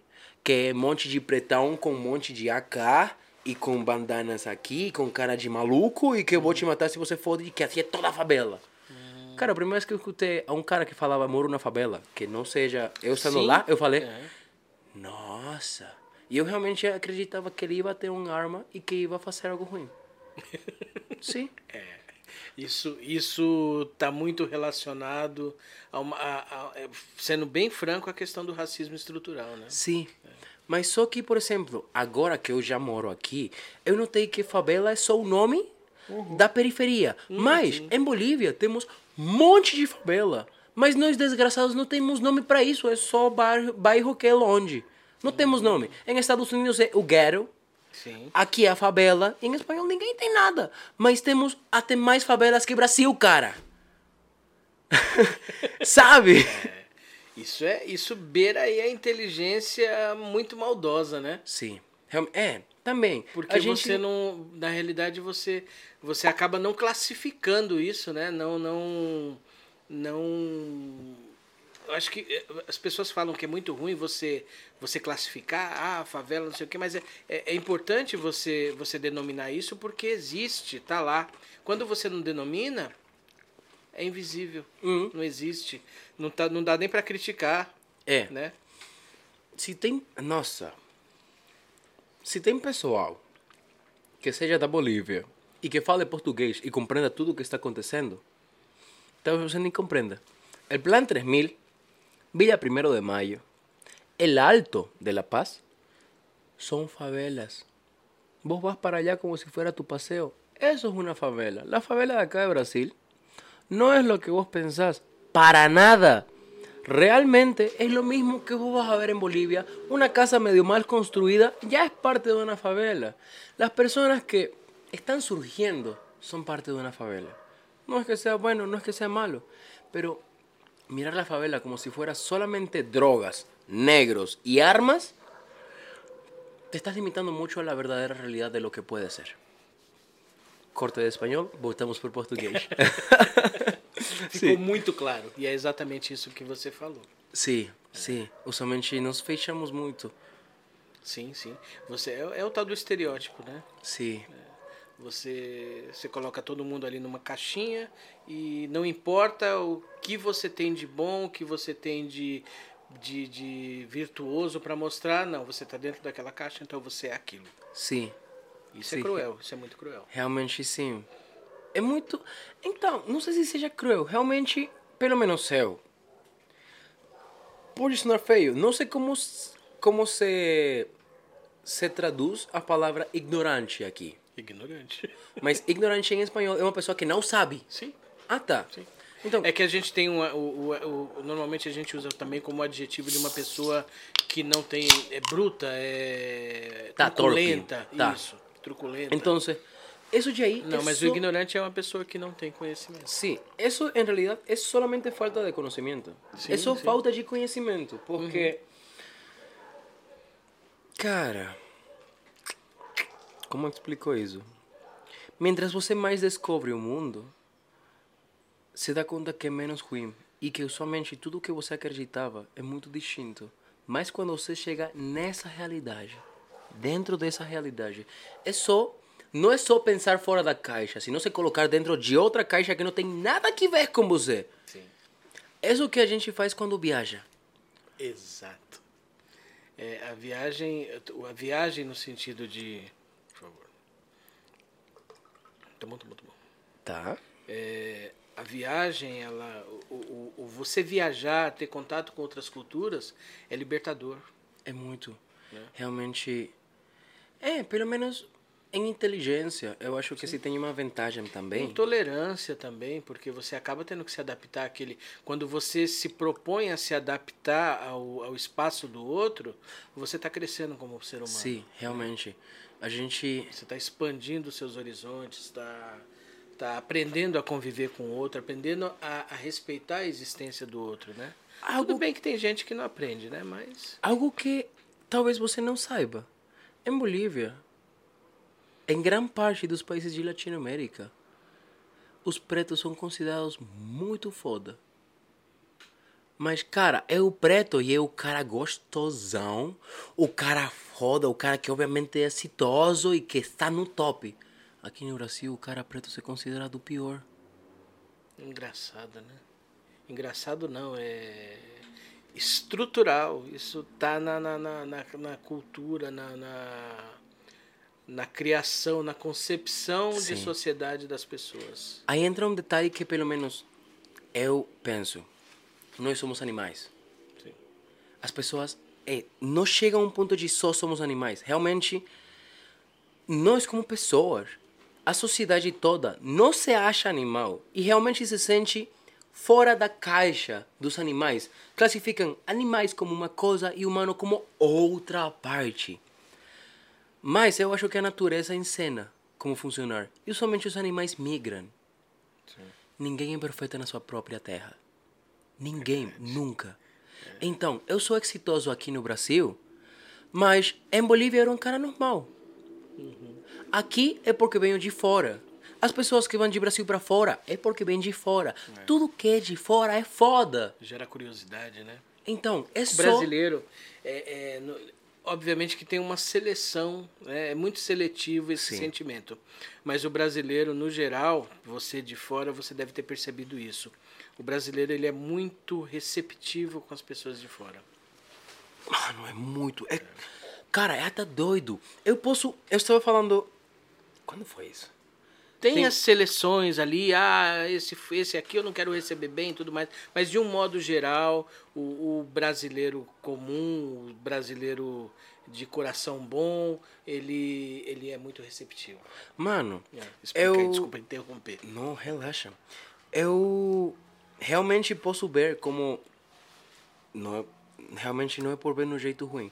Mas, por exemplo, eu posso estar no seu lado e a mesma pessoa ver como de uma ou 10 tratar você um 4 e se esforça para me tratar um 15, sabe? Isso. É muito bizarro, cara. Eu acho que é do ser humano, né? É a É. curiosidade, né? O, o- Em- É a vontade de conhecer. Sim, Eu acho que é isso, está relacionado a isso. esse é o ponto. Então, por isso realmente eu acredito que o humano está desenhado também para migrar. Sim, sim. Realmente. Isso se expandir. Porque, por exemplo, aqui a gente vê o europeu muito foda. Mas o europeu como vê nós? É. Cara, nós somos o mais top da cadeia alimentícia, sexual e erótica e exitosa aí do mundo, sabe? Então, cara, migra. Não precisa dinheiro. Você tem ganas? Tem uma mochila? Não precisa mais da vida, mano. Você só vai. O trajeto vai te ensinar o que você precisa fazer. Ai, eu não sei. Realmente, tem muitas pessoas que falam isso mesmo. Mas acho que ainda não é, não é o suficiente. Porque além de ter muitas pessoas falando o mesmo, ninguém faz caso. E todo mundo fica. Mais do 80% das pessoas nascem e morrem na mesma cidade, cara. É verdade. Mesmo que essa cidade seja um mundo. Pode ser, cara. Mas. É, só você fechar. O mundo é muito grande, mano. É muito grande, mas é muito pequeno. Muito pequeno, sim, é sim, muito pequeno, cara. A gente isso uma, uma pedrinha assim, comparado com. Coloca, isso já aqui é a Terra e tudo São Paulo é o universo. Compara isso com São Paulo, cara. Você tem que descobrir um monte de coisas nessa pedrinha, porque essa pedrinha para nós é muito gigante, mas ainda assim as possibilidades, você estando fora da sua caixa, são muito amplas, muito grandes. É muito que você pode fazer. Cara, eu na minha vida eu vou conseguir con- assinar com uma produtora, que uma produtora me auspicia em Bolívia. E não porque eu seja melhor artista aqui. Eu sou o mesmo cara que estava há seis meses em Bolívia. Eu mesmo. Só que aqui as pessoas, nossa, você é foda. Nossa, de onde sacou isso? Nossa, mano, você tem umas inversões muito doidas. É o mesmo que eu faço lá. Só que lá era normal. Então mostra pra gente aí. Nossa. o mensagem que estava te falando. É. Essa música de aqui eu gosto porque ela fala com a sua criança interior. Ela fala: Vejo nos teus olhos que ainda você não vai embora. Mas ela realmente se faz referência para as pessoas que já são velhas e deixaram seus sonhos. Eles queriam ser piloto, queriam ser músico, queriam ser doutores, mas por entrar a um sistema, seja bom, seja ruim, entraram e ficaram nisso e esqueceram por cumprir os seus sonhos. Sabe? Eu sei bem o que é isso. É. Então, aí fala: Vejo nos teus olhos que você ainda não vai embora. Por favor, fica comigo. Vejo no teu corpo que você cresceu muito. Mas por favor, repete. Os meus sonhos são as minhas batalhas e eu ganho elas. Vou batendo nas muralhas porque eu posso, porque eu quero. E se eu não faço, não me movimento. E aí fala: Vivendo com 300 contos. São poucas minhas olheiras para tantos sonos. Já aprendi a viver? Já aprendi a sonhar. Agora me toca sorrir porque eu posso viver. Eu escrevi ela em espanhol. E vou cantar para vocês porque realmente acho que não é suficiente. Tem muitas pessoas que te falam, vá para os seus sonhos. Mas ainda assim você não vai. E se talvez você consiga escutar esse cara que é muito jovem, mas ainda assim tem o vigor de falar, eu vou tentar.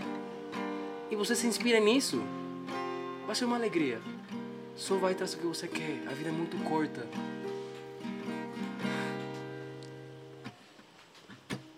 Veo en tus ojos que aún no te has ido.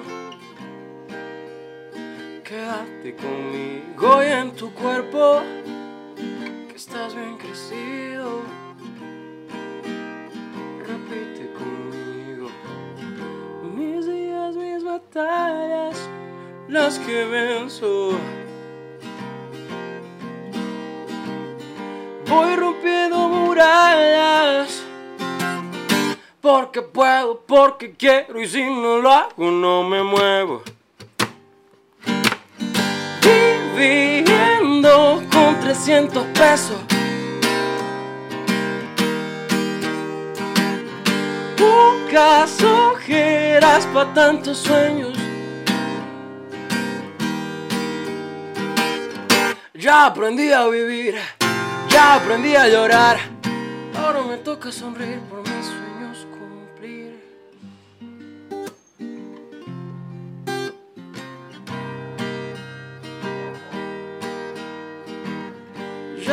aprendí a vivir, ya aprendí a llorar. Ahora me toca sonreír por mis sueños cumplir.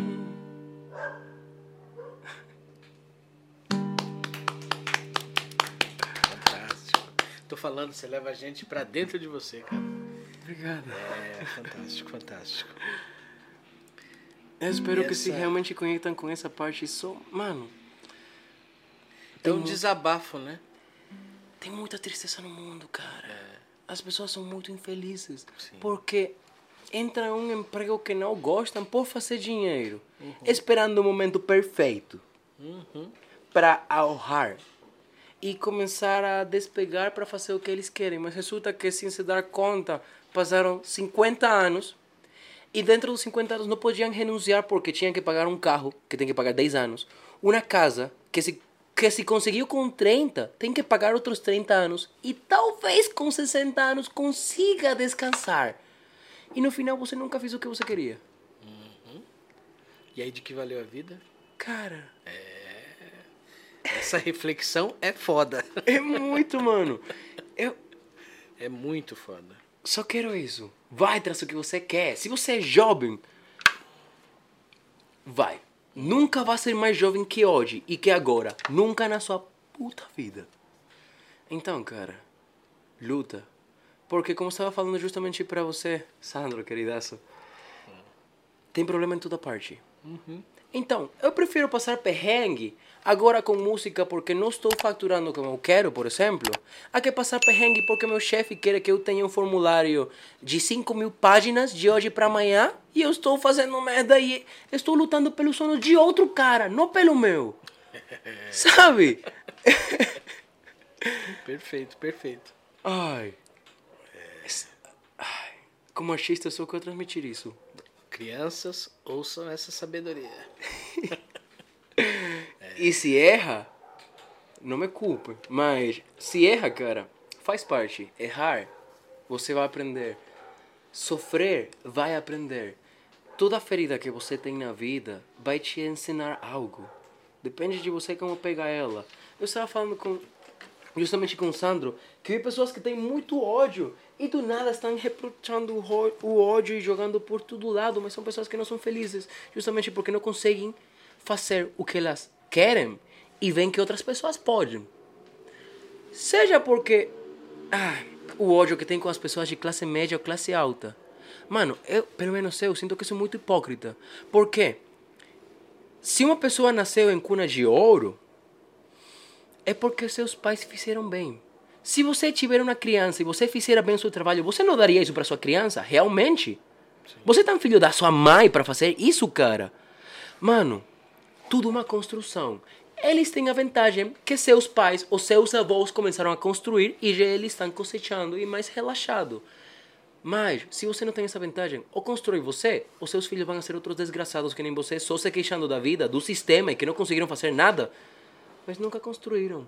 Como pensa você virar o sistema se você não constrói? É, é importante a gente ter, ter sempre assim em mente que existem situações que, que dificultam essa construção, mas elas estão lá atrás, né? A gente não Sempre. pode se frear por elas, né? Sim. Pelo contrário, a gente tem que correr mais do que o outro para tentar conquistar o nosso. Por exemplo, Vai, vai doer, a gente é uma luta, a Sim. gente não pode abdicar dela, mas é, ela tem que existir. minha mãe, eh, eu aprendi muito com ela, muito.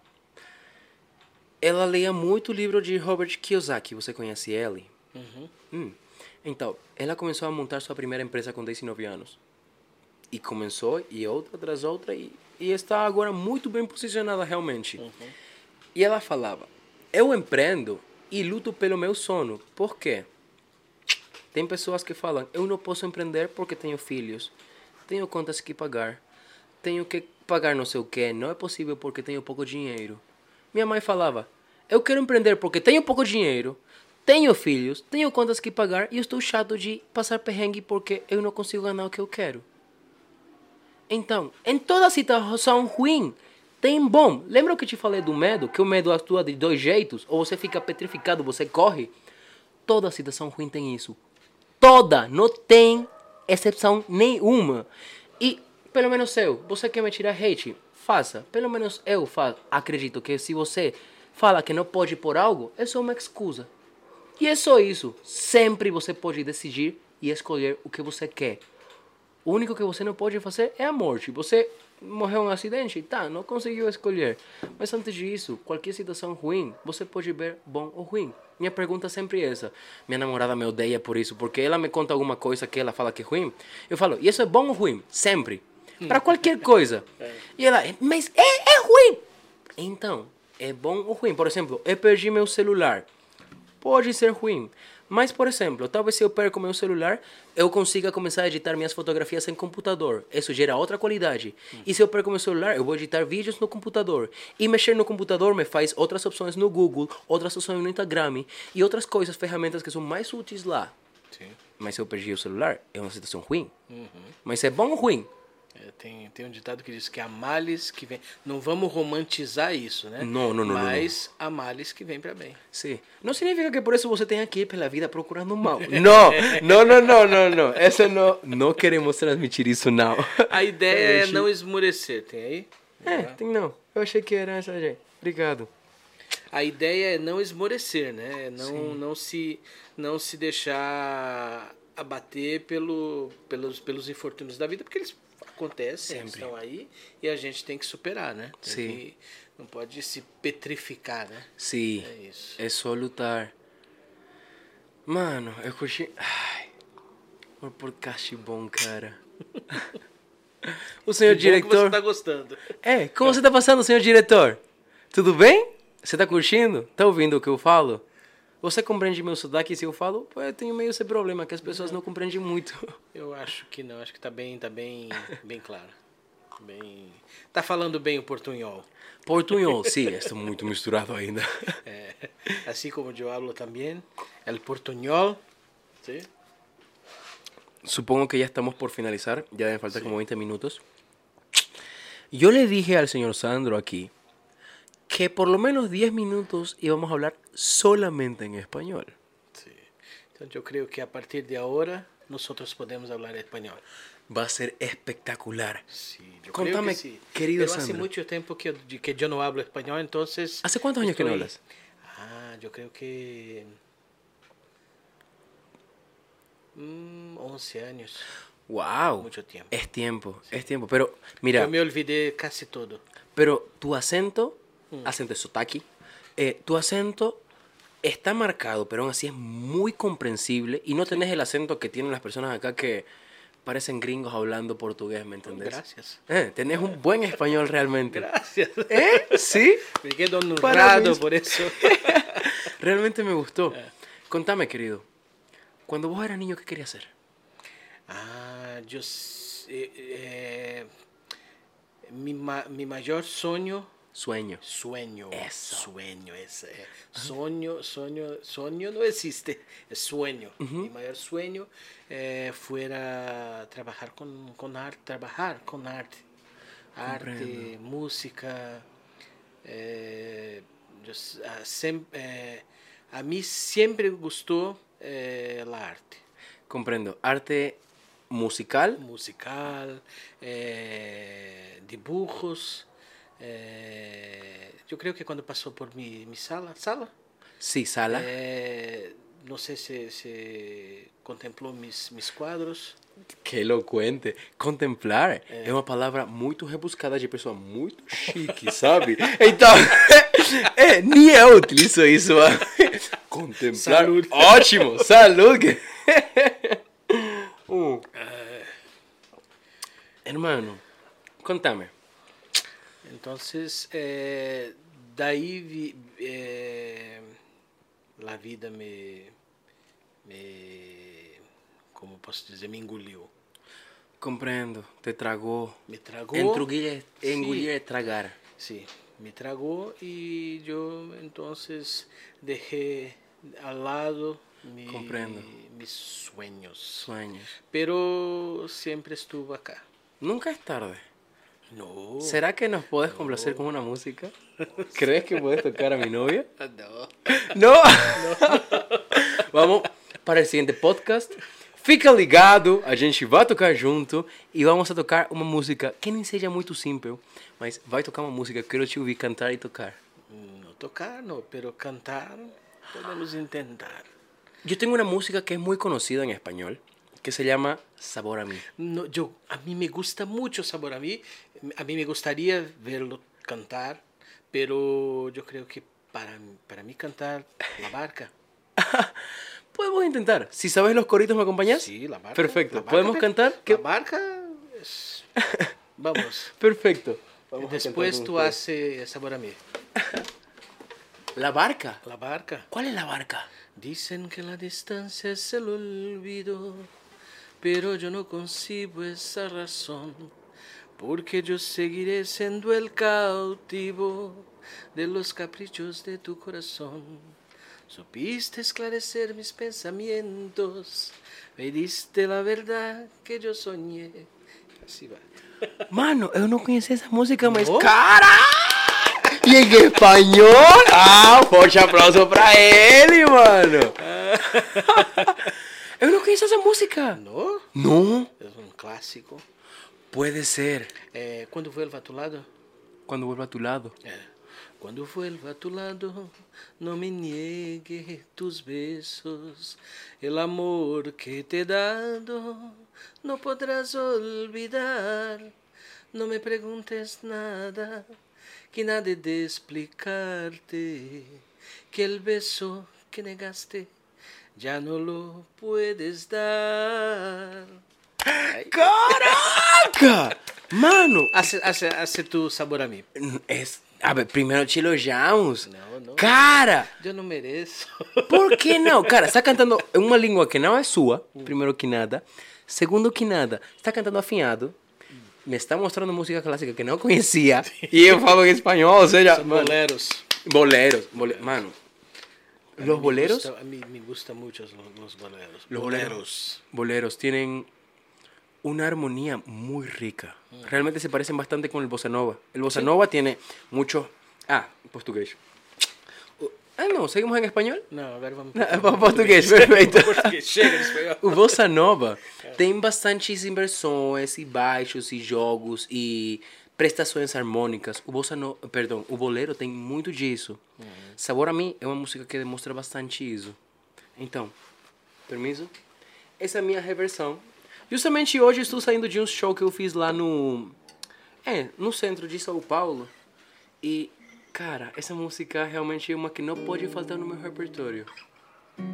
E realmente gostei muito que você pensa ela, porque é muito bonita.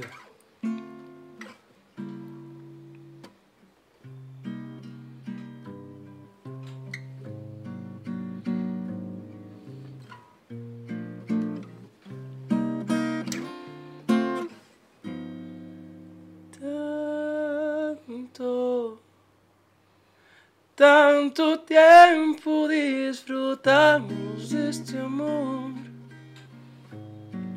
Nuestras almas se acercaron tanto así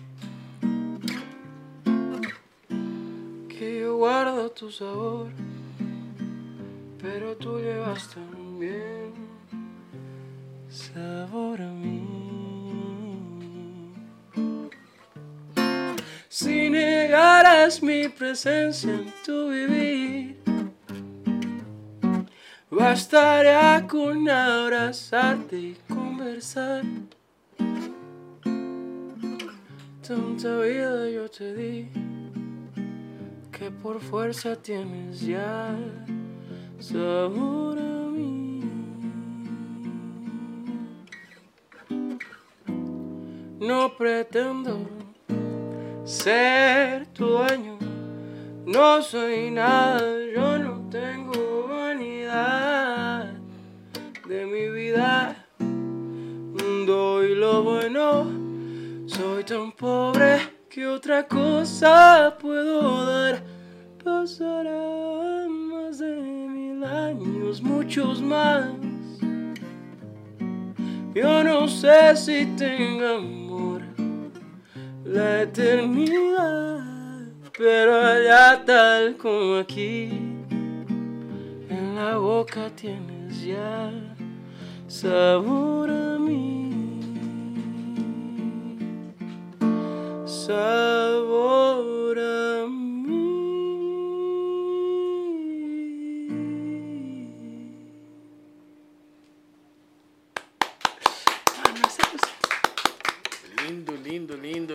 Músicas do alma, cara. Músicas preciosas. Eu tô aqui, ó, embalado aqui, ó. Minha namorada. Ela é ótima. Ó. Fender. Também Fender. nos auspicia. Tá? Por favor, esperamos os sponsors. Realmente eu estou esperando ser uma artista de Fender. Então, se você quer, Liga. Fender. Fender. Patrocina o Stephen. Esperamos. É, e também a podcast. Podcast, lógico. Opa, Imagina por favor. você receber com um monte de Fenders aqui pra qualquer artista que você tem. Ele tem um monte de artista foda. Cara, Um. The Voice, tem três The Voice aqui dentro no repertório do seu podcast, cara. Quantas pessoas podem falar isso, mano? E assim, o, o, o- The Voice é só um título, porque o que já passou de artista, foda aqui. E é uma galera que tá fazendo arte na força do ódio. Porque Sim. é, E com, é com muita luta, com muita persistência. Sim. Porque com recurso financeiro é muito fácil você fazer, né? É, mas o recurso financeiro gerar ele é... Sim. Uma produção não é muito econômica, realmente é- é dinheiro.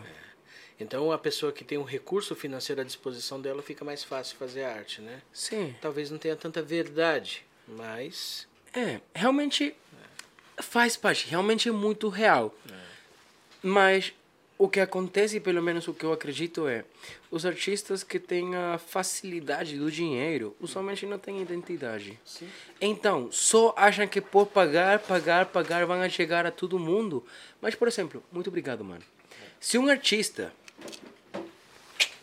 tem o dinheiro para chegar a um milhão de pessoas, eu vou falar números, usualmente eu não gosto de falar dinheiro, mas para eu chegar a 180 mil pessoas só, 180 mil pessoas, me sai mais de 500 dólares. Imagina o que me custa varrer o Brasil tudo. tá, agora, além disso, eu consigo chegar ao Brasil tudo. Imagina que tenho dinheiro. Tá, eu consigo varrer o Brasil tudo. Se eu tenho uma verdade com a qual as pessoas se identifiquem e falem, nossa, mano, eu quero seguir ele explodiu. é só vão olhar ah uma publicidade mais seguinte e não vão ver então além do dinheiro realmente tem que ter algo que transmitir que realmente fale cara eu me identifico com ele por quê porque ele fala isso isso isso e eu gosto disso se não tem isso realmente se não tem essa identidade e você não faz que seu público fique ligado a você não serve de nada. Porque imagina já você conseguiu um milhão de seguidores. E se você só Vamos lá, conseguir é fácil. Entre aspas, é dinheiro. Com dinheiro você Você consegue. consegue, o difícil é você manter eles. É, se você não tem o que Se falar. você não tem verdade, esquece Sim. que você não. Realmente é coisa de. Aí onde entra uma coisa que eu estou aprendendo agora, que é o tema de transmitir a tua própria identidade realmente. Porque eu vi que. Ai, eu não sei se eu posso falar disso, mas tem muitas pessoas que são mal chamadas artistas que só copiam e pegam o que vem dos artistas grandes. E eles falam, por exemplo, dinheiro, sexo, drogas, prostitutas. E eles copiam isso. E eles falam igual, dinheiro, sexo, drogas, prostitutas. Mas não tem outra coisa que ver. Então, entre um artista super foda que fala isso, ou um artista que está começando, qual você vai ver? Então, não é a sua verdade, não é o que você transmite realmente. Tua verdade é, por exemplo, a minha verdade, eu quero que o nome de Michael Jackson seja mais pequeno que o meu. Eu quero falar mínimo 10 línguas antes de morrer. E eu quero conhecer pelo menos uma cidade de todos os países do mundo. É isso. Você que se congenia com isso, pode me seguir. Se não, pode seguir outro artista. Mas, fora disso, se eu tenho dinheiro e chego a um monte de pessoas e eu só tenho um cara tocando violão e dois, três fotos. De que serve isso? Eu vi muitas pessoas que pagam muita publicidade e não tem material que mostrar, por exemplo. É muito. Tem pessoas que se falam de artistas e. Mano, realmente você tem que. Se quer se chamar artista, gerar um monte de conteúdo e mostrar tudo o que você faz o tempo todo. E. Ai, tem pessoas que acham que porque façam uma produção bem feita e que seja hit mundial, vão a ficar. Tá, imagina, isso é, pelo menos eu acho que é quase impossível. Pode acontecer? Pode. As possibilidades nunca vão ser 100%. Nunca, nem para bem nem para ruim. Mas, imagina que você pega um pau e pega uma música que todo mundo gosta e vai ter bilhões de reproduções. E quando entra no teu Instagram você tem só uma selfie. Você acha que a pessoa que escuta tua música vai, vai querer seguir você e se- realmente seguir? Então, entra essa parte aí de que é uma construção constante e um trabalho. É, é um trabalho, exatamente. Muito É um grande. trabalho e trabalhoso. Muito. Se você coloca o mesmo empenho que você, não estou menosprezando a universidade, mas, por exemplo, você coloca cinco anos trabalhando só na sua carreira, oito horas todos os dias gerando só conteúdo durante cinco anos, vai gerar uma base de conteúdos, cara. Tão grande que. Vai chamar gente. Vai. Sim ou sim. Realmente. E os artistas, poucos conhecem essa verdade. Ou todo mundo, cara, eu, um monte de artistas que eu falo falam: Não, é que eu estou procurando a fórmula para fazer um hit mundial e é só isso. Eu só tenho que procurar minha fórmula e com isso eu vou ir. Mano, não vai chegar a nada. É uma construção que você vai aprender de erro e bem. Você faz uma música, gosta um pouco certas coisas. A seguinte música gostam outras coisas. Já você sabe que as pessoas gostam de duas coisas. Seguinte música, vai misturando e todo o tempo vai pulindo. Você não vai fazer bem na primeira vez. A primeira vez que eu peguei um violão, eu fazia dó que parecia um mi 9 com sosteudo desafinado pra caralho. Cara, ninguém faz bem a primeira vez. É o mesmo com lançamentos musicais. Você pode estudar toda a teoria que quiser. Não vai acontecer. Obrigado. É isso. Stephen, é... do caralho essa resenha. Mano, eu curti muito. Gostei demais de, de trocar ideia com você.